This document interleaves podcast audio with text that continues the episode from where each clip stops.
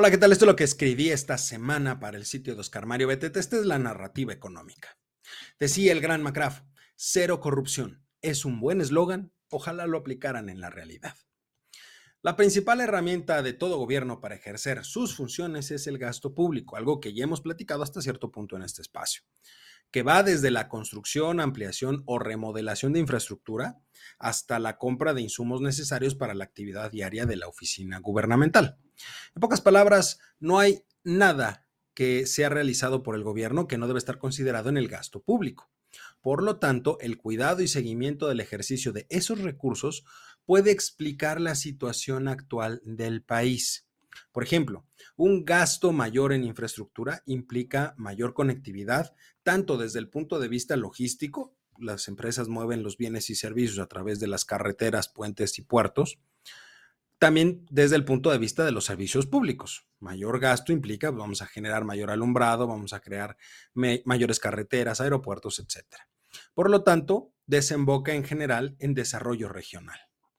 Dado lo anterior, la transparencia y rendición de cuentas en el uso de los recursos es básica para generar confianza no solo entre los ciudadanos, sino también entre los inversionistas tanto nacionales como extranjeros, que son quienes buscan asociarse con el gobierno para la construcción de infraestructura o para ofrecer servicios públicos. Para medir la forma en la que se realiza ese gasto, el Instituto Mexicano para la Competitividad, el IMCO, ha desarrollado lo que se conoce como el Índice de Riesgos de Corrupción que analiza la forma en la cual fueron realizadas las compras de la Administración Pública Federal para detectar riesgos de corrupción, tomando en cuenta si el proceso de compra fue realizado a través de licitación pública, invitación restringida o adjudicación directa, siendo este último, la adjudicación directa, el de menor transparencia y el más utilizado en la actual administración. Al respecto, comentaré tres resultados obtenidos en el índice de riesgos de corrupción 2023. Primero, 184 instituciones federales, que representa el 71% del total de 260 analizadas, aumentaron el riesgo de corrupción en compras públicas. Mal resultado, ya que una de las principales promesas de la actual administración fue el combate a la corrupción y este porcentaje impacta en el nivel de confianza empresarial, pues entonces se genera incertidumbre y tiende a alejar a los mejores en su ramo, disminuyendo la calidad de lo que compra el gobierno. Segundo, en 2022, 46% de las compras se realizaron por licitación pública, 38% por adjudicación directa, 3% por invitación restringida y 13% por otro método. Es un mal resultado. Aun cuando existe una mayor cantidad de compras realizadas por licitación pública, es un porcentaje menor al que se tenía en el sexenio pasado. Lo mismo sucede con la invitación restringida y hay un 13% ahora que no se ajusta a ninguno de los procedimientos, lo cual podría parecer algo sin importancia, pero habría que revisar el monto de dichas compras.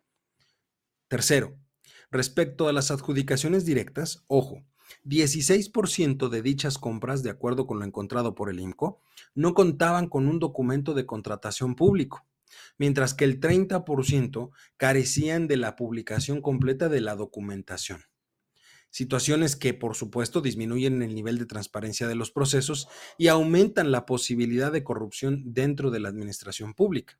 Es un mal resultado. Es decir, se licita el, proyecto como una adjudicación directa. Se le da de manera directa a un particular y no hay documentación completa o la documentación está equivocada. Entonces, pues finalmente estamos cayendo en un acto de corrupción.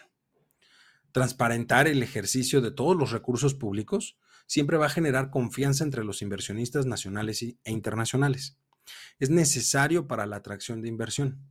Por el contrario, todos aquellos procesos discrecionales siempre van a generar incertidumbre y disminuyen la calidad de lo que el gobierno ofrece a la población. Es decir, se impacta en los servicios públicos y a su vez en la calidad de vida de las personas que utilizan esos bienes públicos, afectando de este modo el proceso de desarrollo económico del país. No lo perdamos de vista, la corrupción continúa y continuará.